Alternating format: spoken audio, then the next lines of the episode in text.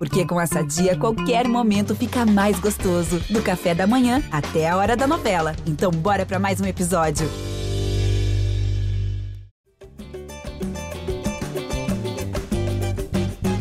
Alô, você ligado no GE. Globo, alô, você ligado no GE Fluminense. Tá entrando no ar mais uma edição do podcast da Torcida Tricolor, edição 274. E o Fluminense está na final do Campeonato Carioca mais uma vez, quarto ano seguido. Fluminense 7 a 0 no Volta Redonda, um show tricolor no Maracanã. 46 mil pessoas acompanharam de perto essa goleada do Fluminense, essa vitória e essa classificação para a grande decisão do Campeonato Estadual. Fluminense e Flamengo, a partir do dia 2 de abril, dia 2 e dia 9 de abril decidem o Campeonato Carioca de 2023. Vamos falar sobre esse jogo, sobre essa goleada do Fluminense, sobre essas duas semanas sem jogar, né? O que, que o Diniz pode fazer para melhorar o Fluminense? Será que o Marcelo vai ser relacionado para a final? Será que o Marcelo joga? Enfim, temos muito assunto para falar sobre essa goleada e sobre os próximos dias do Fluminense. Então eu já chamo ele, o comentarista mais pedido e mais querido da torcida tricolor, Cauê Rademacher. Salve Edgar, salve galera tricolor. Vamos comentar aí essa atuação do Fluminense 7 a 0 que com certeza durante anos será lembrada numa semifinal de Carioca. Mandando um abraço aí para a galera que já está me cornetando aí no, no YouTube, que eu estou lendo os comentários aí, pro Pedro Henrique, Mário Júnior, André Calaça. Seus fãs. Presente aí para cornetar o escanteio curto, pois tivemos um gol de escanteio direto e, e prever mais um Fla-Flu, quarto Fla-Flu é, na história seguido. Nunca aconteceu isso antes no Campeonato Carioca, quatro finais seguidas. Vamos debater isso tudo. Vamos embora. Hoje a gente está, além né, da gravação do nosso podcast, estamos ao vivo. Estamos em live, tanto no YouTube, como na Twitch, como no próprio site do GE, né, ge.globo, e no TikTok. Então hoje estamos aqui, ó, arrebentando depois de um 7 a 0 ao vivo e tudo quanto é plataforma para falar dessa vitória do Fluminense, essa classificação para a final do Campeonato Carioca. Continuando nossa escalação, Gabriel Amaral, a voz da torcida tricolor. Tudo bem, amigo? Tudo, mu tudo muito bem, né? Muito bem. É, Cauê de volta, é o principal, né? Afinal de contas. Mas eu queria só abrir aqui uma abertura rápida, né? É, falando, listando todos os nomes de jogadores que têm mais gols do que Germancano neste ano. Pronto, pode. Acabei. Pode estar com a palavra aí, Edgar. Sucinta a lista. Curta e grossa. Listei, to listei todos. tá? Não esqueci de nenhum, não. Vambora. Finalizando nossa escalação, Gustavo Garcia, que acompanha o dia a dia do Fluminense no GE. Globo. Tudo bem, amigo? Fala Edgar, Cauê, Gabriel, tricolores do céu e da terra. Tudo certo? Um massacre do Fluminense que mostrou que pode variar ao longo dos jogos, mostrou versatilidade, uma grande atuação, uma atuação muito convincente para dar moral aí para essa maratona de jogos que a equipe terá que enfrentar em abril, né? Uma sequência complicada aí, mas o Fluminense é, dando uma resposta positiva, eu diria, para a torcida.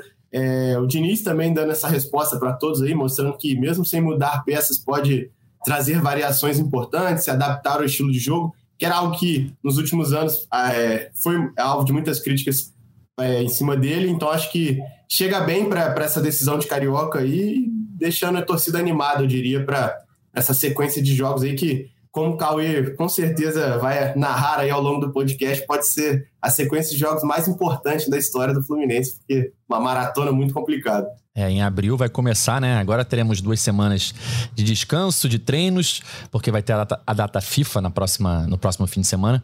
Mas a partir do comecinho de abril, o Fluminense vai emendar uma sequência aí de jogos importantes, seja decisão do Carioca, início de Libertadores e início de Campeonato Brasileiro, é, estreia na Copa do Brasil, enfim, é, vai ser uma maratona grande. Mas depois desse 7 a 0 Cauê, o Fluminense, se a gente for falar um pouquinho do jogo rapidinho, é, cara eu, eu confesso para vocês que eu não achei que seria fácil. Acho que ninguém achou que seria fácil, porque o Volta Redonda é, era o melhor time de menor investimento do campeonato, fez um campeonato é, bem interessante, venceu o Fluminense duas vezes, venceu o Vasco, é, chegou a sair na frente do Flamengo, enfim, é, fez um campeonato é, bem interessante para o seu nível de investimento e tinha a vantagem do empate, enfim, eu achei que seria um jogo ali que o Fluminense ia conseguir ganhar, pela sua superioridade técnica, superioridade de elenco, mas que não seria fácil em nenhum momento. É, eu imaginava já um primeiro tempo terminando 0 a 0 o Diniz botando o André na zaga, enfim.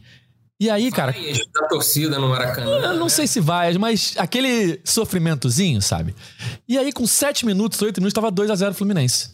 Primeiro ataque, o Keno já fez uma grande jogada pela esquerda, cruzou, Samuel Xavier desviou 1 a 0 Depois, uma, um cruzamento para a área, Nino de cabeça, goleiro defende, o Cano faz no rebote. E aí você tranquiliza os jogadores, tranquiliza o time, tranquiliza o Maracanã, e aí passa a ser um jogo ali condicionado pelo resultado rápido e o Fluminense com a superioridade e indo para cima. Volta Redonda nervoso também, talvez cansado, teve jogo de, de, meio de semana, enfim.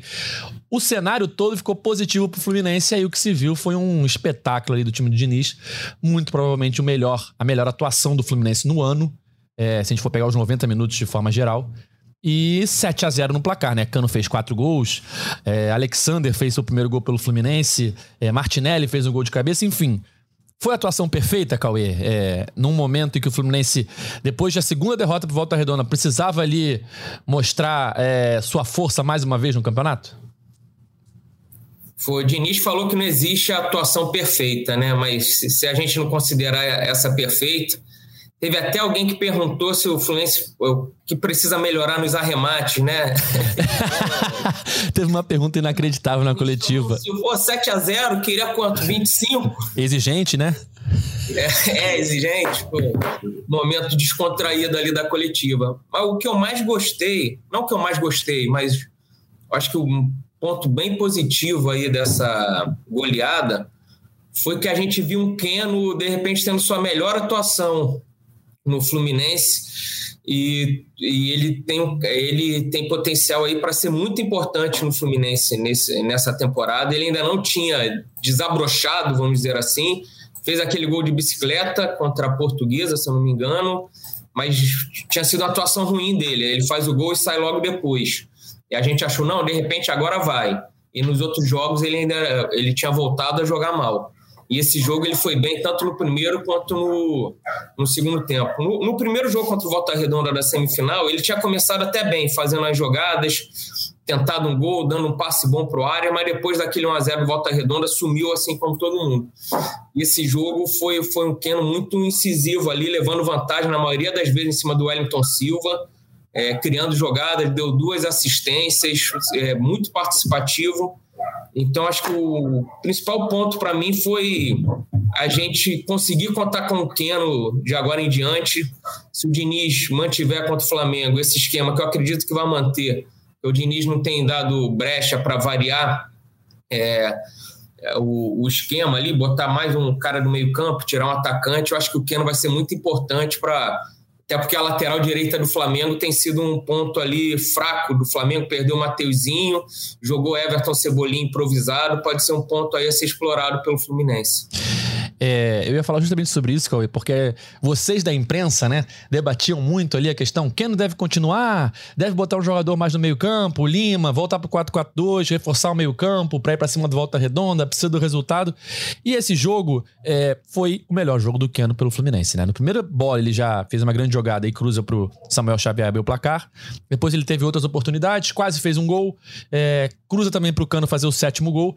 Enfim, Gabriel, o que, que tira de, de, de, lição esse jogo de manutenção da, da escalação, de contra o Flamengo mantém o Keno, volta com. Volta não, né? Passa a jogar com quatro no meio, não sendo só uma mudança durante o jogo, mas sim do início do jogo. O que, que você achou dessa, dessa atuação do Keno, essa resposta que ele deu num momento de pressão, né? Ele estava sendo ali questionado pela torcida, principalmente. É, eu, eu, eu não lembro exatamente porque a gente gravou o podcast aqui na segunda, né? Logo depois do jogo. Eu não lembro se eu. Enfim, a gente fica falando em 200 lugares diferentes e tem o cara. Não lembro se eu cheguei a falar aqui, mas eu passei a semana comentando quando as pessoas falavam assim: o Fluminense precisa trocar, é, mudar o esquema, mudar o esquema, mudar, mudar jogador. E eu sempre falava o seguinte: falava, olha, mudar o jogador não vai mudar muita coisa, não. Se o Fluminense tirar o, o Keno lá da ponta, grudado lá na linha lateral, e o Fluminense colocar o Iago, Iago Felipe saiu, né? Colocar o Lima, colocar o Gabriel Pirani, colocar o Marrone, colocar o John Kennedy, muito provavelmente não vai mudar muita coisa. O Fluminense precisa de, de uma mudança de estratégia de jogo, uma mudança de formação. É, é, e aí seja o que a gente achava, né? E eu entro nesse bolo também, de que o Fluminense precisava tirar esse ponto e voltar ao jogo que fazia muito no ano passado, que era aquele jogo de aproximação, que a gente viu um pouco nesse ano também, que era de tirar, não ter dois pontas. Ter dois pontas, mas eles caindo às vezes pelo mesmo lado. É, é, o John Arias flutuando bastante, todo mundo aproximado do lado e tal. A gente achava que tinha que voltar para isso. E de certa forma até voltou. Tem um texto que eu acho que abaliza muito assim no, no final das contas, que é o texto do Mansur. Eu não sei se chegaram a ler. O Mansur publicou ontem, no, publicou no domingo, no GE. É, que, assim, eu, eu falei um pouco disso no meu vídeo no sábado, ainda lá no Maracanã. Falei, cara, o Fluminense teve a mudança, colocou os laterais por dentro, avançando muito, os laterais detonaram a marcação do Volta Redonda, porque você acabou deixando o, o, o Keno com essa liberdade para ter o mano a mano. Toda vez que o Keno pegava a bola lá em, volta redonda, ele ia para cima do Wellington Silva e tinha uma cobertura. Dessa vez a cobertura tava com o Alexander. Então ele não tinha mais a cobertura. Aí ele ia pra linha de fundo. Quando ele conseguia passar, ele rolava pra área. Tava o Germancano e o Ganso lá dentro da área. Dessa vez tinha o Samuel Xavier chegando de, de elemento surpresa. Ou como diria um amigo meu que jogava bola, de alimento surpresa. É, então, o, o, Diniz conseguiu criar, ou melhor, é, aperfeiçoar uma forma de jogar que ele já tinha feito contra o Bangu, num jogo em que o Bangu, convenhamos, teve uma atuação muito ruim. É, e conseguiu aperfeiçoar. E tentou ter contra o Volta Redonda lá, ele conseguiu aperfeiçoar isso. E, e, eu lembro sempre da galera que critica, ah, o Diniz só sabe jogar de um jeito e tal. Tá aí variação tática. O Fluminense entregou contra o Volta Redonda variação tática e variação de estratégia. E o texto do Mansur é muito legal, porque ele vai botando alguns prints, né? Ali, olha, que com 20 minutos de jogo, o Fluminense estava fazendo o Fluminense tradicional, tava todo mundo do mesmo lado do campo. E aí, pouco depois, sai o, o, o terceiro gol do Fluminense. Então, assim, é, é, foi um, um, jogo de ótima estratégia do Fluminense. Aí você vai lá. A, a estratégia vem sozinha? Não. O goleiro do Volta Redonda poderia ter defendido o chute do, do Samuel Xavier. Se ele faz aquela defesa ali, por acaso ele tá melhor posicionado, ele faz aquela defesa. O Volta Redonda pega um contra-ataque, os laterais do Fluminense estavam espetados, ia ter espaço para contra-atacar. É, é, podia ter dado alguma coisinha errada ali, vai, vai que com 10 minutos o jogador do Fluminense perde a cabeça e é expulso. Isso muda o jogo completamente. Mas o Fluminense fez a estratégia e conseguiu executar muito bem a estratégia. Esse é o jogo. E, e, e aí acho que entra para um outro lado que é, é eu acho que a goleada de 7 a 0 fala muito sobre a, a fome que o Fluminense estava de, de, disparar, enfim, numa goleada de. até de resposta interna mesmo para eles mesmo.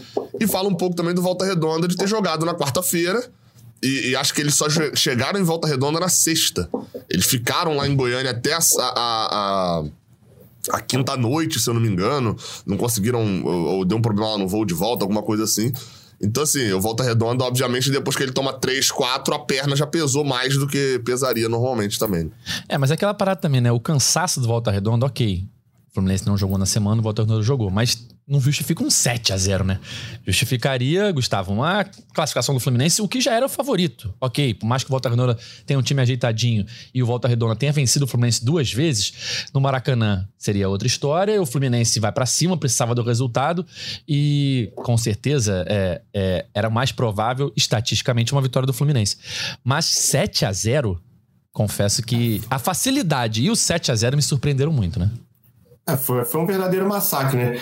Eu fui um dos que defenderam a saída do Kenan do time para esse segundo jogo. Eu achava que o Kenan tinha que sair, porque ele não vinha atuando bem. Então, assim, falar agora depois do 7 a 0 é muito fácil. Vocês da imprensa. Então, eu, eu defendi assim, eu achava que o Fluminense tinha que entrar em campo com, com um jogador de meia, é, de meio campo, no caso, ali, para povoar mais o meio, para tentar quebrar as linhas. Porque o Kenan não vinha bem, o Kenan não vinha conseguindo desempenhar esse papel de realmente o, é, fazer as jogadas de um contra um, que são características dele. Ele acabava que ficava preso na lateral ali, realmente, em muitos momentos até marcando bandeirinha, porque o Alexander avançava com toda aquela fome, aquela juventude dele de pegar a bola e querer correr para cima, espremia o Keno na lateral e o Keno acabava ficando morto no gramado. Então, nesse jogo, é, eu até falava isso antes, até com o Falcão aqui, nosso editor aqui, ele até brincou, porque eu falei, o Fluminense precisa encontrar um gol até os 15 minutos de jogo. E foi que com 17 já estava 3 a 0 para o Fluminense. Então acabou dando tudo certo. Eu brinquei com ele até na redação e falei, Falcão, é, acho que se, se o Diniz for com o Keno,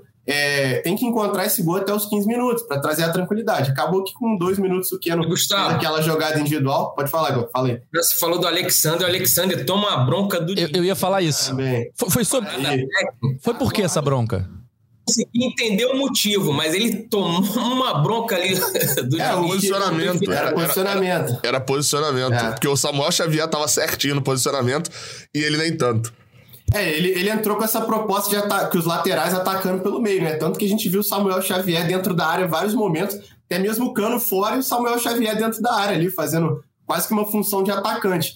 Então, assim, eu acho que o Fluminense é, teve uma tarde iluminada, onde vários jogadores estavam muito bem, atuando muito bem. O Keno, principalmente, que, que realmente conseguiu entender o dinizismo, ser participativo, voltar a ter essa característica de atacar no um contra um. É, o Samuel Xavier, que também não atuou bem em Volta Redonda, teve uma partida em, ruim em Volta Redonda, talvez teve uma das melhores atuações dele pelo Fluminense. Então, assim, foi uma tarde em que tudo aconteceu, mas eu acho que o mérito realmente é do Diniz, por ter entendido o jogo, ter conseguido é, trazer variações, mesmo sem mudar peças do elenco. Então, assim, ele, essa questão dos laterais atacando o meio, isso foi muito importante. Claro que o gol cedo traz uma tranquilidade, joga pressão para o adversário. Só que assim, eu também queria levantar uma questão aqui. A gente falou, é, muitos falou sobre esse jogo contra o Bangu, né? Ah, o jogo contra o Bangu. Primeiro que eu acho que o jogo contra o Bangu não era parâmetro para o jogo do Volta Redonda. Porque o Bangu com o Felipe, quem acompanha no Campeonato Carioca, também tinha essa característica de trocar passes. Era uma equipe que busca o jogo, ele sai para o jogo. E o Volta Redonda, diante do Fluminense, estava atacando ali, com aquela parede defensiva, buscando os contra-ataques. Então eu acho que são estilos de jogos diferentes.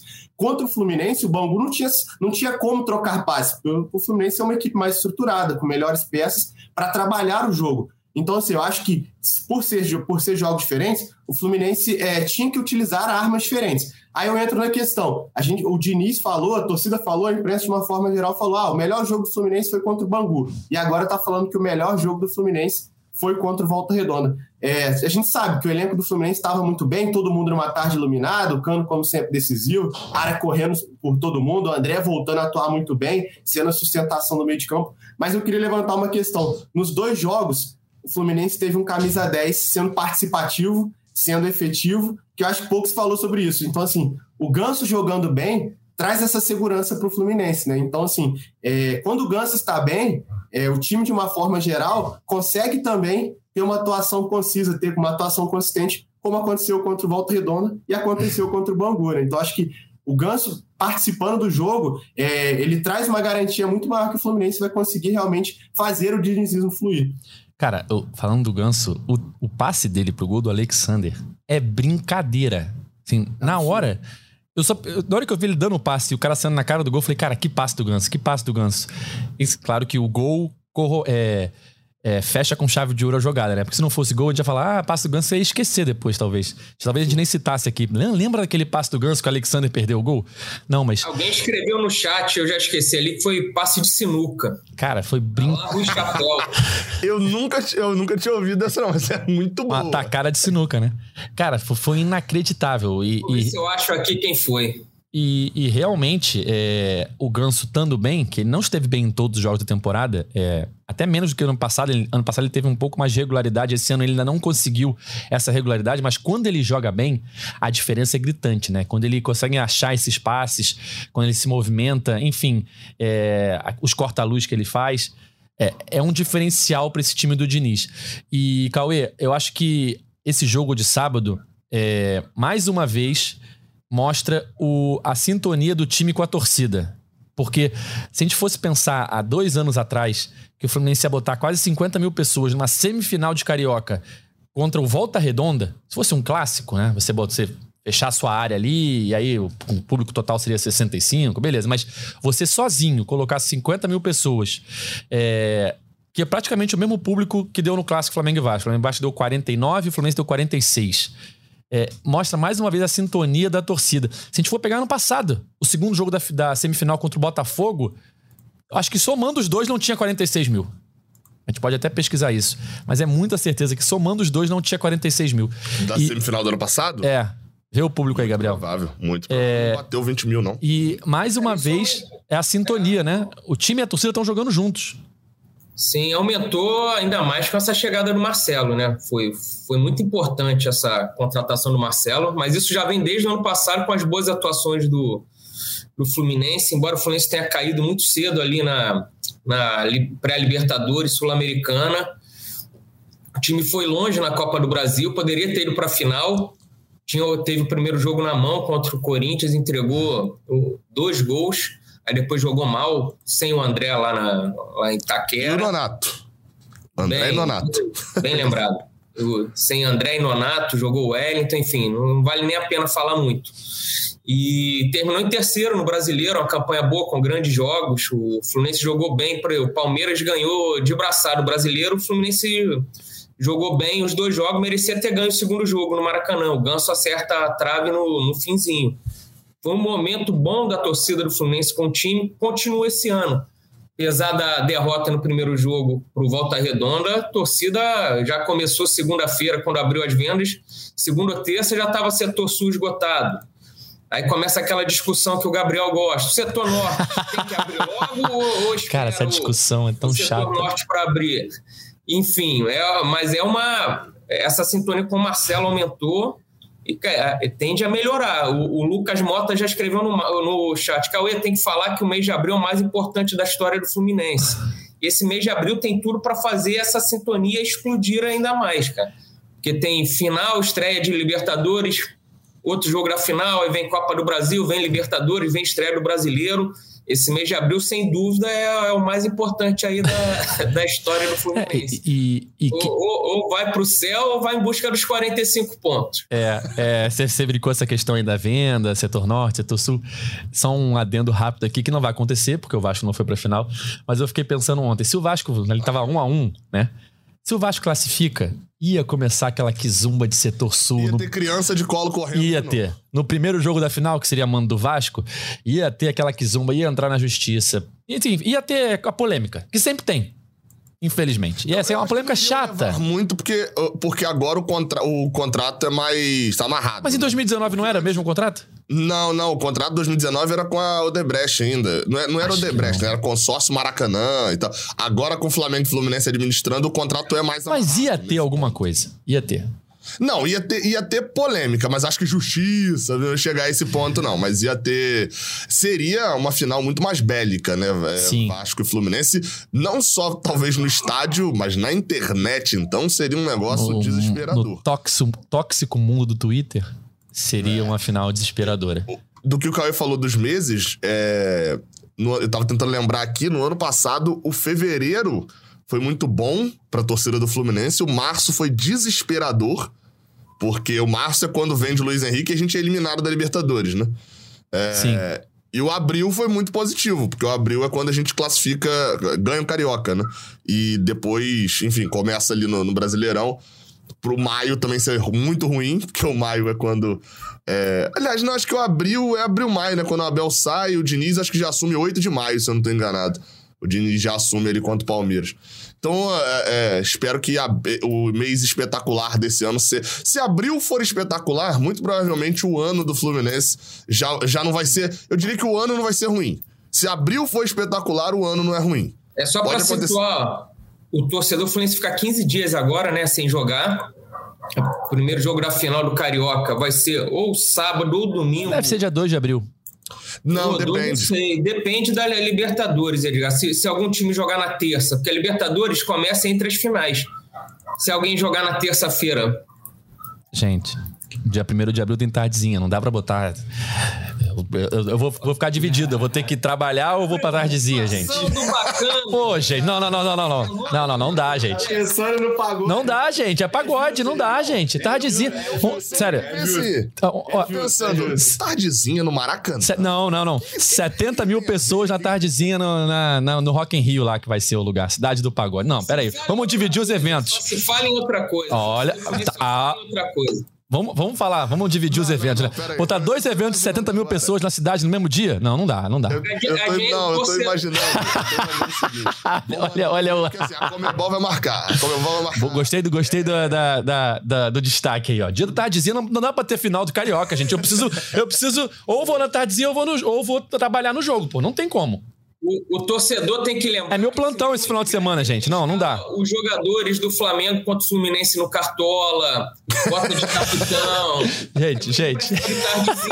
olha só, olha só. Eu tava tranquilo que o jogo. Eu tava tranquilo que o jogo ia ser dia 2. 2. Não venham com essa ideia que vai ser dia 1 o jogo. Aí, corneta dupla no chat aí, ó. Cauê tá abrindo a escola de chinelinho, Pô, eu aprendi com o Cauê, cara. Eu já tô me programando, ó. Eu tô de plantão nesse final de semana no sábado, tá? Eu tô de plantão no final de semana no sábado. Eu já tava programando para botar o plantão pro domingo, que aí eu ia na tardezinha sábado e trabalhava no jogo domingo ali. Tô de plantão, provavelmente ia botar no Maracanã. Agora vocês querem botar o jogo no sábado? Não faz não, isso, eu gente. Tô, eu tô pensando, é no e-mail que vai ser enviado pra Comebol, porque assim, é, ó, Fluminense. Tem tardezinha no sábado do Comebol. É na terça-feira. Olha, olá, senhora Comebol. Infelizmente, precisaremos pedir a mudança do jogo, pois temos uma final que não pode ser completada. não, agora, agora, agora falando sério. Frente assim, o link do, do Wikipedia do que é tardezinho. Agora, a senhora não, Comebol não faz ideia. Tá errado de não saber. Mas agora falando sério, isso é piada. Agora falando sério. É... A gente tava falando da questão do setor norte, setor sul, enfim a, a, sintonia da torcida está muito grande, principalmente depois da chegada do Diniz. Aumentou a média de público ano passado. Acho que no Brasileirão, no Maracanã, foram 30 mil pessoas. Esse ano você vê jogos assim de Carioca dando 25 mil contra a Portuguesa, que ano passado, retrasado, você nem imaginava isso. Um jogo contra time pequeno, num sábado, dando 25 mil.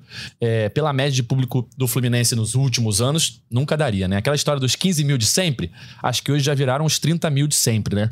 E e de vez em quando, em alguns jogos, tem um up, assim. Ano passado tiveram vários jogos com 40, alguns com 50, o do Fred com 60, da despedida do Fred. E agora esse de 46 mil. E chegando esse abril, que vai ser um mês muito de eh, jogos importantes, estreia na Libertadores, enfim. É, quem não for sócio e gosta do setor sul, eu acho que vai ficar difícil. Eu vou te falar, Edgar, quem não for sócio quem não for só 100%, vou, vou, vou adiante. Quem não for só 100%, é, é, eu, eu acho que não pega o Setor Sul na Libertadores, por exemplo. A Tardezinha tem sócio torcedor?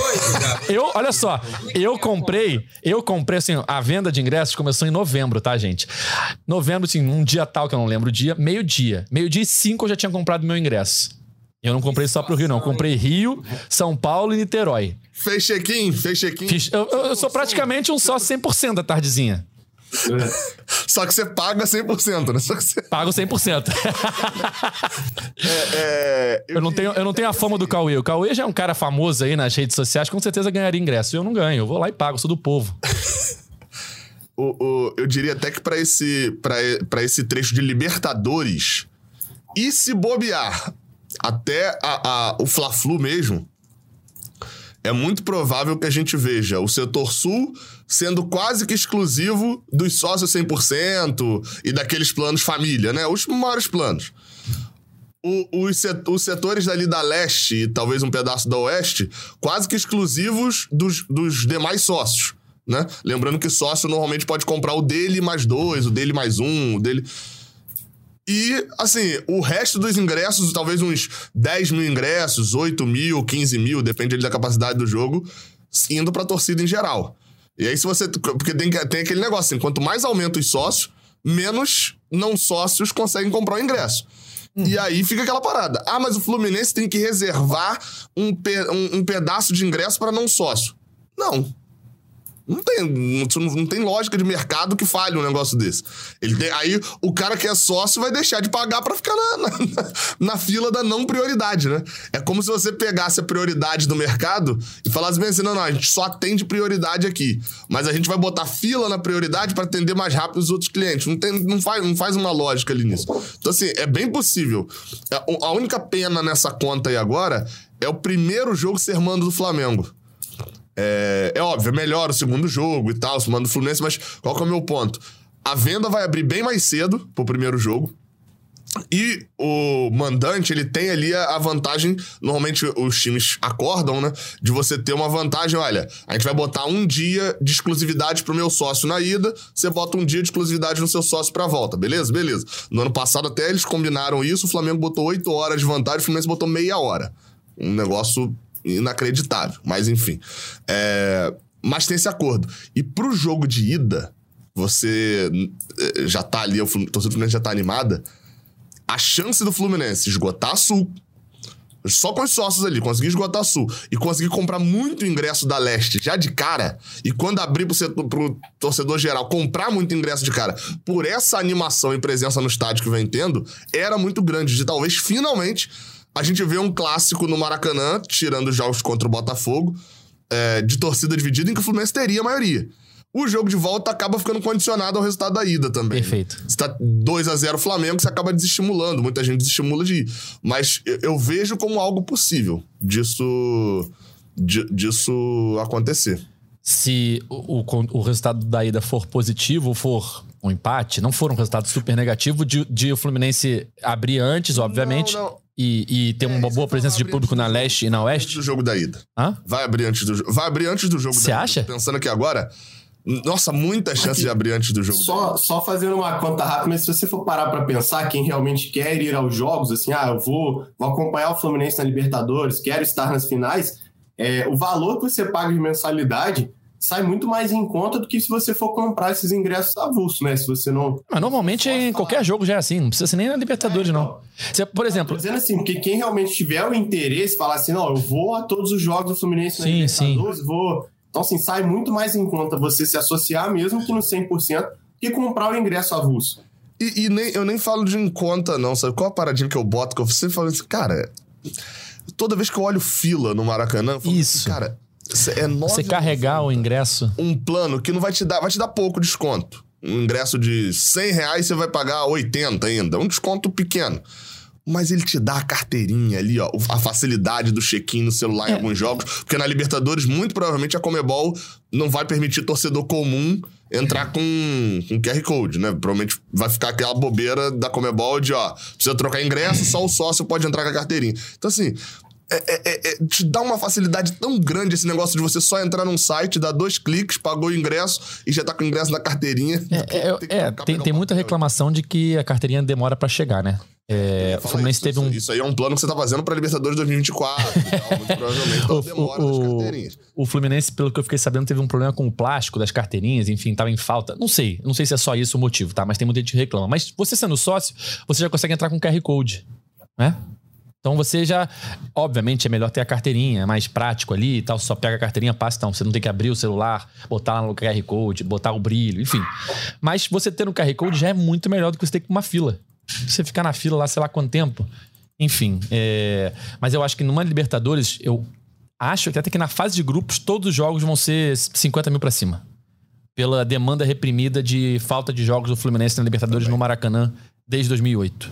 E pelo momento do time, pelos jogadores, pelo Diniz, enfim, a fase é muito positiva. Então, é, vai o Sul, por exemplo, na Libertadores, eu acho que é só 100%. Quem não for 100% não pega o Sul. Até porque você pode pegar o seu com 100% de desconto e mais um E mais um ou é, sem desconto, né?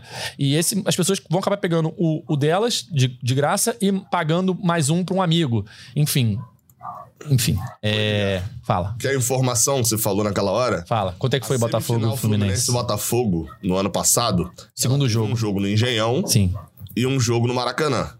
Foram 28.500 no Maracanã, sendo que no setor norte, é, que era o setor destinado ao torcedor do Botafogo, né, prioritariamente, tinha 3.600 pessoas, mais ou menos.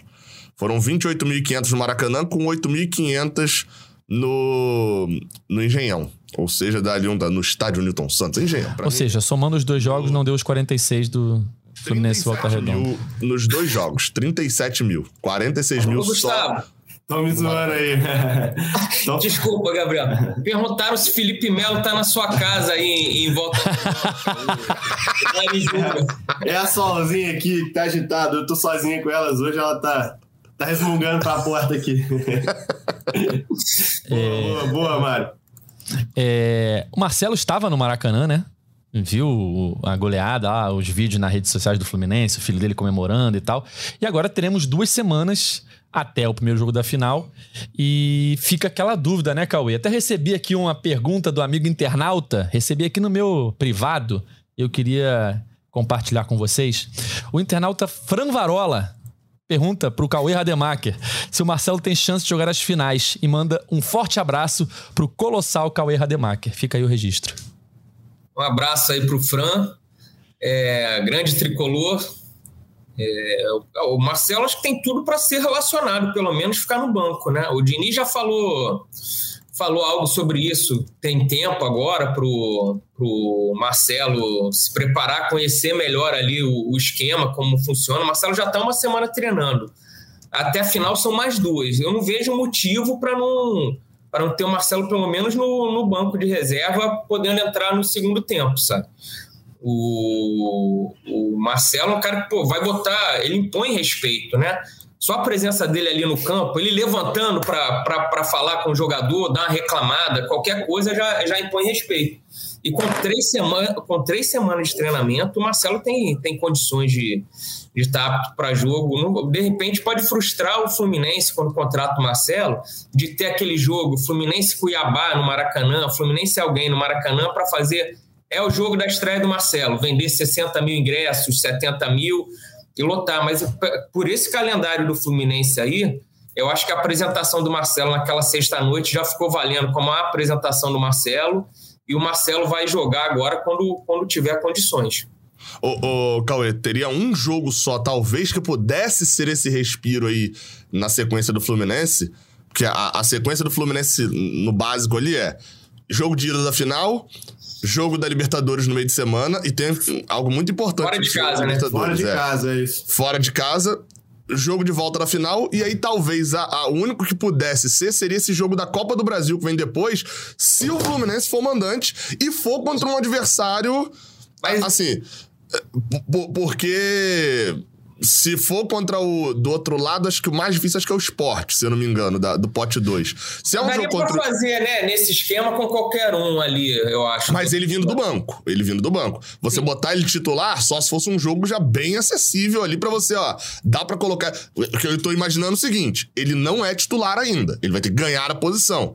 Então, para você botar um cara que não é titular para tornar esse jogo maior, você tem que ter uma garantia de vitória maior também, né? Senão Sim, vira, vira o jogo do Cabanha lá do Flamengo, né? Eu acho muito difícil o Diniz não, não usar o Marcelo nesses três próximos jogos do Fluminense. Eu também. duas também. finais de Carioca e uma estreia de Libertadores. Nem que ele fique no banco na, na primeira final do Carioca e, e vá ser titular na estreia da, da Libertadores. Não sei, mesmo que fique no banco nos três jogos, mas entre o Deco acabou estreando vindo do banco, né? No Fluminense Vasco em 2012. Não teve essa badalação. O Fluminense acho que já era líder até do, do campeonato ali, o Deco sai do banco. Então eu acho que o Marcelo vai ser, vai ser nesse esquema de, de entrar. O, eu lembro, eu, eu, eu não lembro na história do Fluminense de ter acontecido isso.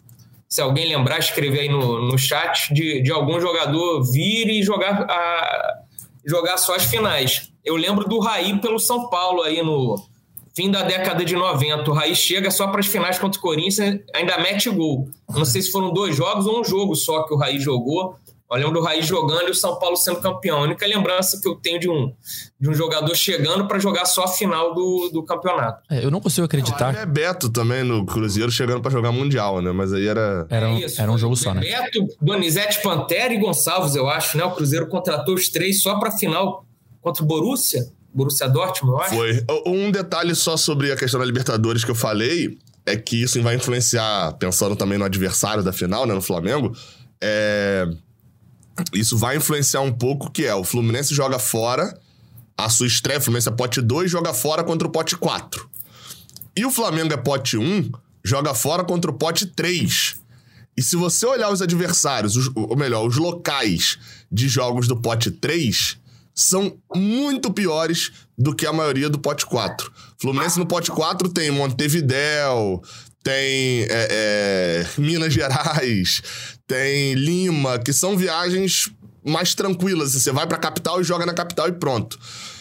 O Flamengo até tem viagens assim. O Flamengo tem La Paz, Flamengo tem Arequipa, tem Quito, que você vai, viaja e joga na cidade ali mesmo. Voo, ó, chega, pousa, você já joga ali perto, mas é tudo altitude.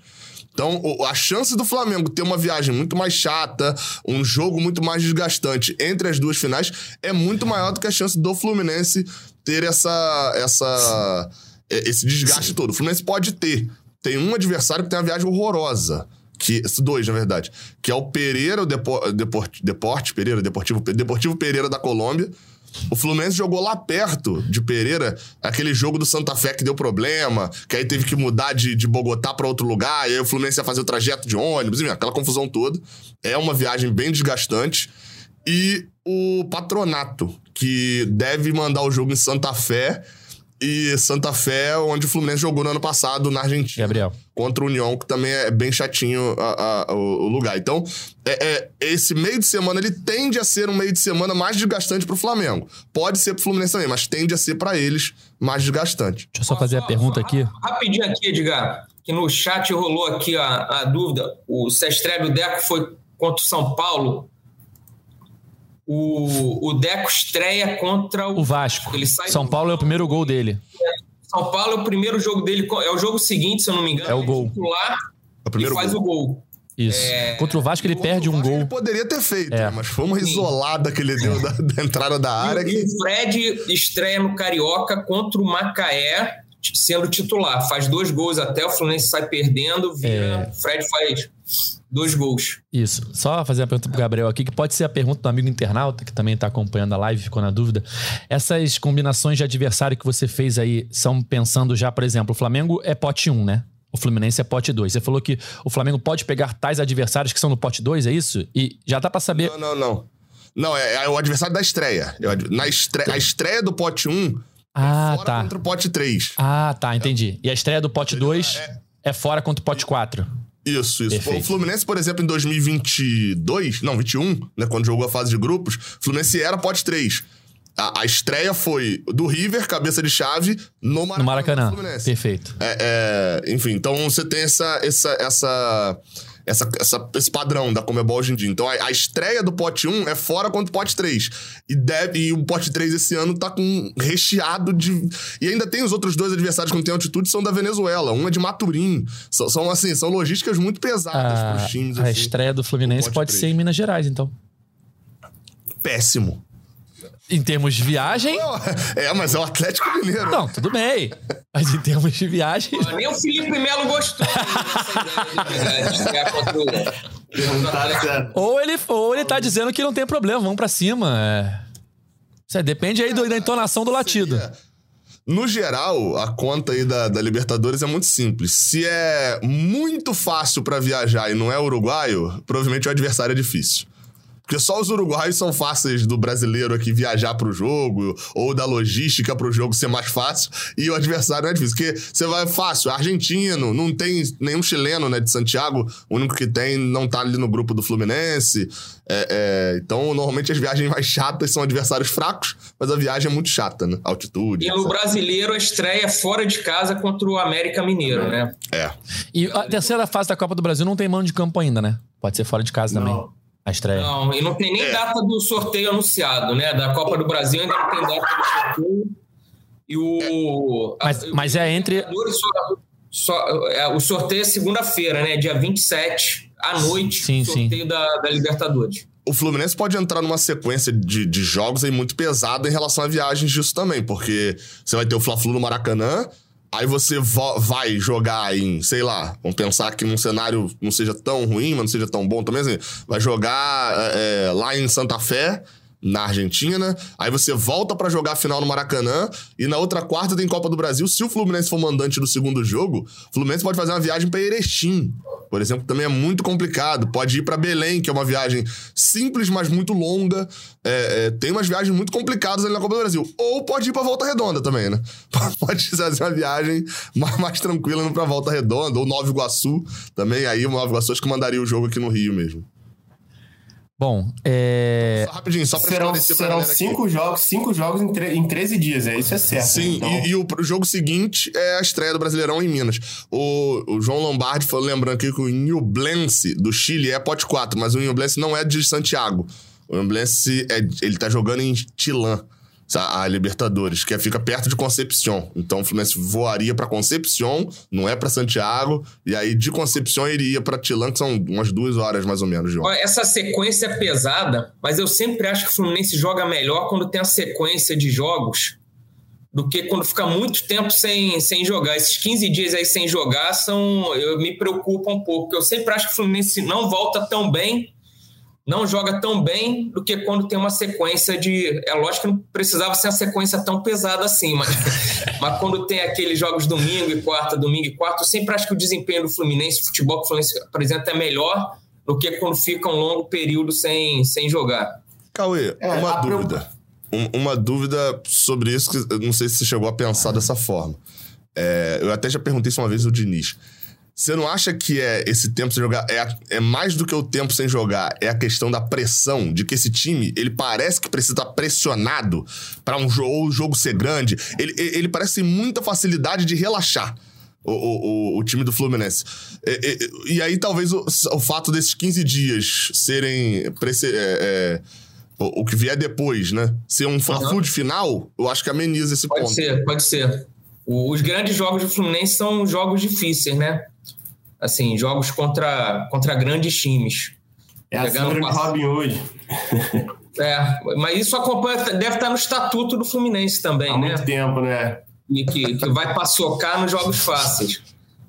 É, eu, eu acho que a grande questão aí é a intensidade dos jogos, né? Dois Fla-Flus valendo taça, então assim, eu acho que isso já é complicado. Aí você entra a pressão por jogar um jogo de Libertadores, primeiro jogo, fora de casa, e com essa possibilidade de voltar também já. O Fluminense pode voltar para esse. É, acabar o Fla-Flu, fazer uma viagem para a Copa do Brasil e já emendar Belo Horizonte. Sendo que nisso, depois, já pensando também na segunda quinzena, quatro dias depois já tem um jogo pela Libertadores também. Então, assim, realmente o mês de abril vai ser, vai ser um mês intenso, né? E eu acho que não só pela questão de, ah, vai jogar a cada três dias, mas a intensidade dos jogos e a importância dos jogos. Se fossem, claro, cada rodada do Campeonato Brasileiro é muito importante, mas se fosse só Brasileirão lá, jogando quarto sábado, não, mas são duas finais contra o maior rival, tendo viagem para Libertadores, todo mundo sabe que o Fluminense é obcecado pela Libertadores, e não pode dar mole também na Copa do Brasil, né? Querendo ou não, é uma competição que o Fluminense entra sim como um dos favoritos, até mesmo por ter caído na semifinal do ano passado, enfim. Então acho que acho que a questão também é a intensidade. E o Fluminense, a gente cansa de falar que não é um jogo convencional, né? É um jogo de muito desgaste. Então você pensar dois Fla-Flus, que naturalmente são jogos em que tem vermelho, enfim, tem, são jogos que pega também a parte emocional, então acho que tem que pesar isso também, não é só a parte técnica e tática, né? Tem a questão também do, do desgaste desses jogos, né? De, enfim, que não aconteça, mas lesões, possíveis lesões, então acho que são, são vários fatores. Por isso que acho que Cauê, mais uma vez, vai dizer que talvez seja o mês mais importante da história do Fluminense aí, porque pode Sim, definir e, muito. E lembrar que o, o, o Arias e o André não vão estar esse tempo todo treinando, né? O André viaja para. se apresenta hoje para a é. seleção brasileira, que joga sábado contra o Marrocos, e o Arias faz dois jogos. Japão e Coreia. Isso, isso. Faz a, o Tour Copa de 2002. Eles vão estar treinando, não com o Fluminense, né? Com, a, com as suas respectivas Sim, seleções. É. É, mas aí tudo que o Gustavo falou, nessa questão da maratona e tal, agora é hora de ter elenco, né? Você tem que ter opção ali, porque vai alguém ficar fora por cartão, por uma possível lesão, enfim. E Lele no, no jogo do 7 a 0 né? Não, não teve muito o que fazer. Mas, cara, ele fez uma jogadaça, acho que no segundo tempo, que ele passou por uns dois ou três e foi arrastando assim na velocidade, na força no corpo. Acho que ele não conseguiu chegar a finalizar. Mas é, é aquela. Teve aquela hora também no Maracanã, né? Acho que foi no final do primeiro tempo, ali já tava 4 a 0 ou 5 a 0 que a torcida puxou o EO, EO, o Lele é tricolor. E o André, depois do jogo, falou que eu acho que ele se apresenta semana que vem, né? Não é isso, Gustavo? Que ele disse na, conversou com o André ali e falou que chega semana que vem, né? Tem a data prevista, né? Mas é. Até porque o Fluminense, igual, o Fluminense tá de folga, só volta a treinar quarta-feira, né? Então ainda não tem essa coisa certa ainda. Até porque tinha essa questão dele já terminar o campeonato carioca, né? Então acho que aí nos próximos dias a gente vai ter novidades. É, já terminou, né? Já no segundo tempo, quem foi o último jogador que entrou? Foi o Guga, né? Foi o Guga. O Guga. O, o Diniz conversa com o auxiliar eu acho que o Diniz, naquele momento, não tinha se tocado a substituição do Fábio. Que ele, que ele fala alguma coisa com o auxiliar que ele fala, hum, já tinha feito uma. Ele tinha a ideia de botar alguém, não sei se era o John Kennedy que a galera pediu. É, a, a, a, de botar mais alguém. Deve ser o Marrone. Marrone. Deve ser o Marrone. É, é, mas esse, esse assunto do John Kennedy, hoje nas redes sociais já vi mais de um, né, uns dois ou três memes de John Kennedy e final contra o Flamengo aquelas fotos e vídeos dele andando, comemorando gol, e aí fazendo alguma piadinha com o Fla-Flu. E aí eu te pergunto, Cauê, você que é um mais experiente desse, desse podcast, já viu muita coisa nessa vida na arquibancada tricolor. Aquele, aquela final ali pegada, indefinida, ali um, um, um empate ali que ainda não tá decidido quem vai ser o campeão. Minutos finais, torcida cantando a benção jogo de Deus. Você coloca John Kennedy em campo só pela, pelo, pela fama de Carrasco? Até pelas opções que o Diniz vai olhar no banco. Principalmente né? também. Ele, ele já testou o Marrone várias vezes, não, não deu conta. O Alain não deu resposta. O Alexandre Jesus, a mesma coisa.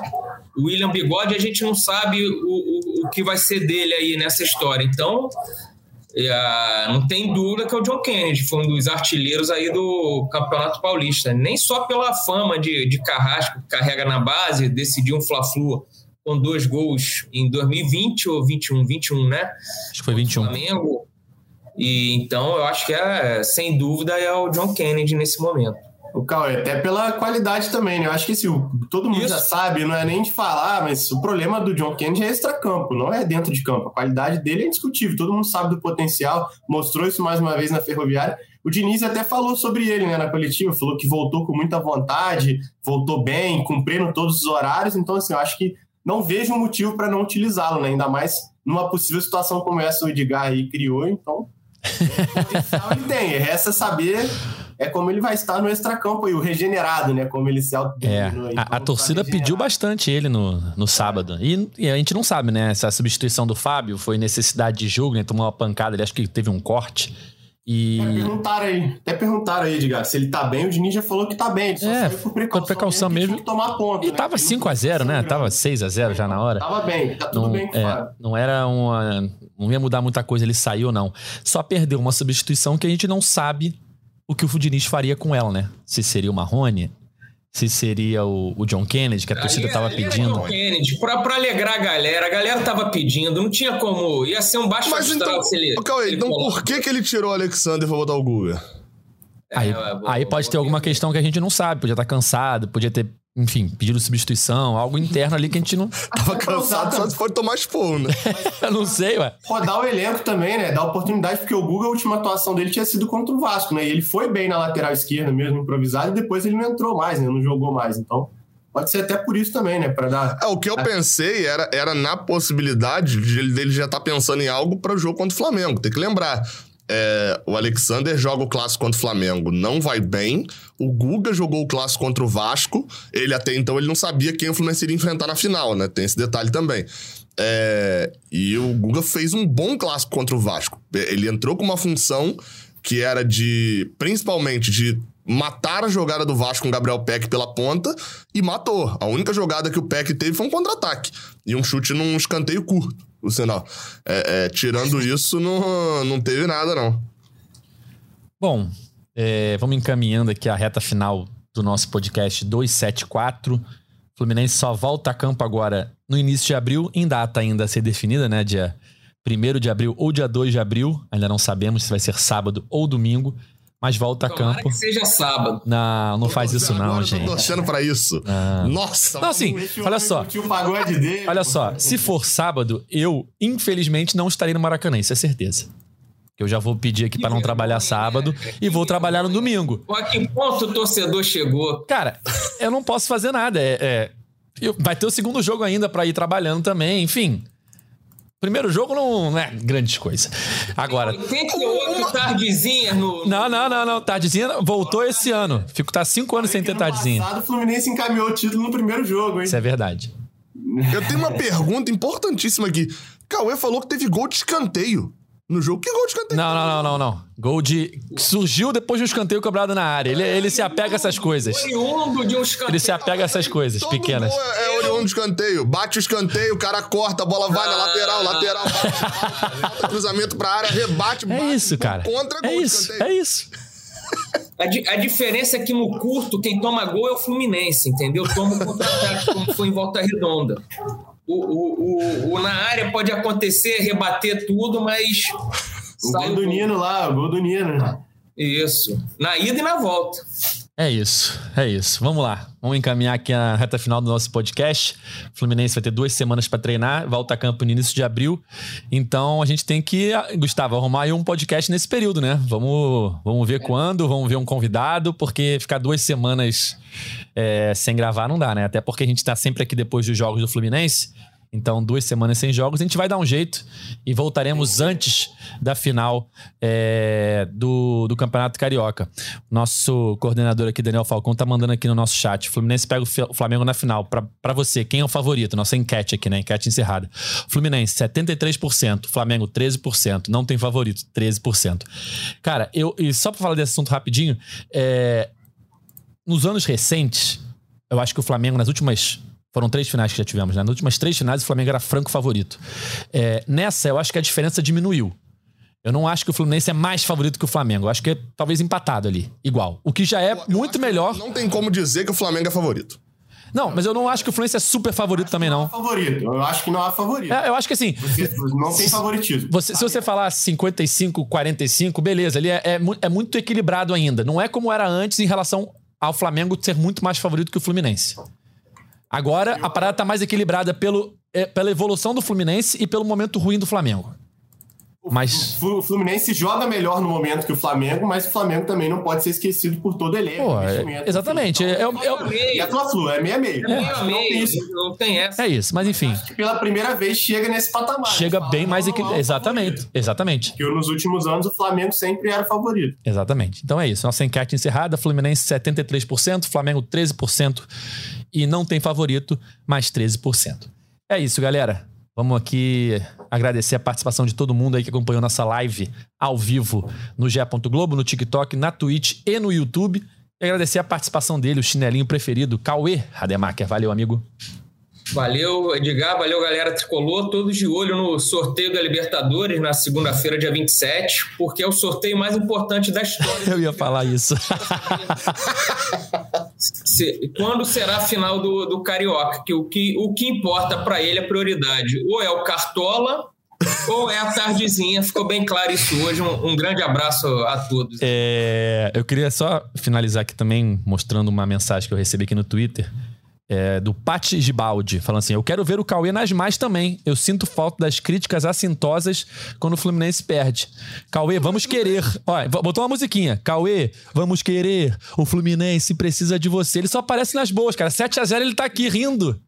Eu vou defender o Cauê. O Fluminense não perde também. É. Perdeu Aí, só lá no do Calegari. Não, não perdeu, perdeu, do Volta Redonda, infelizmente. Foi, era, um, era um horário que eu ah. os horários para não aparecer. Ah, então, tá. Beleza. O torcedor precisa saber a verdade. E agora, com esse lance da tardezinha, o torcedor sabe as prioridades. De... lance não, cara. Apenas um final de semana do ano específico. Tá pedindo aí, não. O editor Falcão tá pedindo a enquete, a última enquete antes de encerrar. Que dia você prefere que a partida da primeira final? Isso, não, não. Aí, não, galera, pera aí, galera. Domingo é dia de futebol, é dia de final, gente. Pra que sábado? Sábado não combina com final. Mas aqui, ó, ó, o nosso próprio o Daniel também mandou aqui no nosso chat. Vocês podem voltar a gravar após o sorteio da Libertadores, bem lembrado. Não você que mandou isso, não? Tá escrito aqui pra gente Edgar Maciel de Sá. Fui eu que mandei? Ah, foi o Maurício, perdão. Ah, que eu, o, o, eu não tenho acesso aqui. Eu não tenho acesso aqui. Quem escreve para mim é o Maurício, que tá aqui me ajudando também. Então foi ele. Aí, como o Daniel botou enquete encerrada e logo depois apareceu a, a frase dele, para mim era o Daniel, entendeu? Não era eu. Eu. Eu. É, então é isso. domingo pra te ajudar aí, tá? Dê a moral aí, né? Boa, Gustavo. Volta, em domingo, por favor, galera. Volta em domingo. Domingo é dia de futebol. É isso. A gente tá de volta, então, depois do sorteio da Libertadores, para analisar. Cauê analisando todos os cenários que o Fluminense vai enfrentar na primeira fase da Libertadores e, se Deus quiser, a final no domingo, dia 2 de abril, para começar a decidir o Campeonato Carioca. Valeu, Gabriel. Valeu, valeu. É, e continuo, vou fechar da mesma forma que eu abri. É, listando aqui agora todos os jogadores argentinos com mais gols do que Germancano. Fim da lista. Um abraço. Mais uma bela lista. Valeu, Gustavo. Valeu, Edgar, Cauê, Gabriel, torcida tricolor que acompanhou aí. E assim, acho que o Gabriel encerrou falando do Cano, acho que não poderíamos deixar de falar, não ressaltamos tanto, mas mais uma atuação brilhante, quatro gols e, enfim, espetacular. O que ele vem fazendo desde que chegou ao Fluminense em 2002 é realmente espetacular. Não só para a torcida do Fluminense, mas todos que acompanham o futebol. Realmente um jogador que, que vive o auge, mostrando que é realmente fora de série. E para mim, o jogador mais letal de toda a América do Sul. Não há comparações neste momento. Eu acho que se ele tivesse chegado em 2002, ele já tinha passado 2 mil gols já. Você falou chegada em 2002. Ele falou 2002. Achou que ninguém ia reparar. É, Quem dera a torcida tricolor cara, um cara, mas é, é, 2002 fazendo eu também, assim. eu me sinto mal também, às vezes, de fechar o podcast sem ter falado do Cano. Mas, cara, se a gente for falar do Cano, eu vou falar todos os podcasts, vou ficar todo podcast falando do Cano. Do Cano, do Arias, porque os caras jogam bem todos os jogos. O Cano faz gol todo jogo. Então, às vezes, ah, fez quatro gols primeira vez, mas, cara, é, é normal. É normal, assim. Vocês Cuidado da com imprensa normal, querem ver hein? o lado negativo. Hã? Vocês da imprensa só querem ver o lado negativo. Enfim. Você não. Mas aqui, cuidado Aliás, normal aí, Edgar. Ba- Pode soar estranho aí. Não, não, tô Tá falando do Cano. Falando do Cano. Bateu o pênalti bem, tá? Primeiro pênalti que ele cobra bem pelo Fluminense. Os outros dois já tinha batido no meio. Nesse ele bateu forte no canto. Enfim, é isso, galera. Fim do podcast. É. GE Fluminense. Um abraço pro Felipe Melo aí, que a galera tá pedindo aí no chat. Felipe Melo que tá lá na casa do Gustavo. Foi almoçar lá na casa dele. Ah, minha esposa chegou e levou ela embora. Eu ia mostrar ela aqui pra galera, viu? Mas É. minha esposa chegou e levou. É isso, galera. É, a gente tá aqui sempre depois dos jogos do Fluminense. O Fluminense só volta a campo no início de abril. Então, temos o um encontro marcado logo depois do sorteio da Libertadores para analisar o grupo que o Fluminense vai enfrentar na primeira fase da competição em 2023. Primeira fase que o Fluminense vai disputar, no caso, né? Enfim, é, nosso podcast está nas principais plataformas de áudio. É só procurar por GE Fluminense ou então no seu navegador ge.globo barra Fluminense. Esse podcast tem a edição de Maurício Mota, a coordenação de Cláudio Raba e a gerência de André Amaral. Valeu, galera. Até a próxima. Tchau! O Washington pra bola, o Washington de pé direito.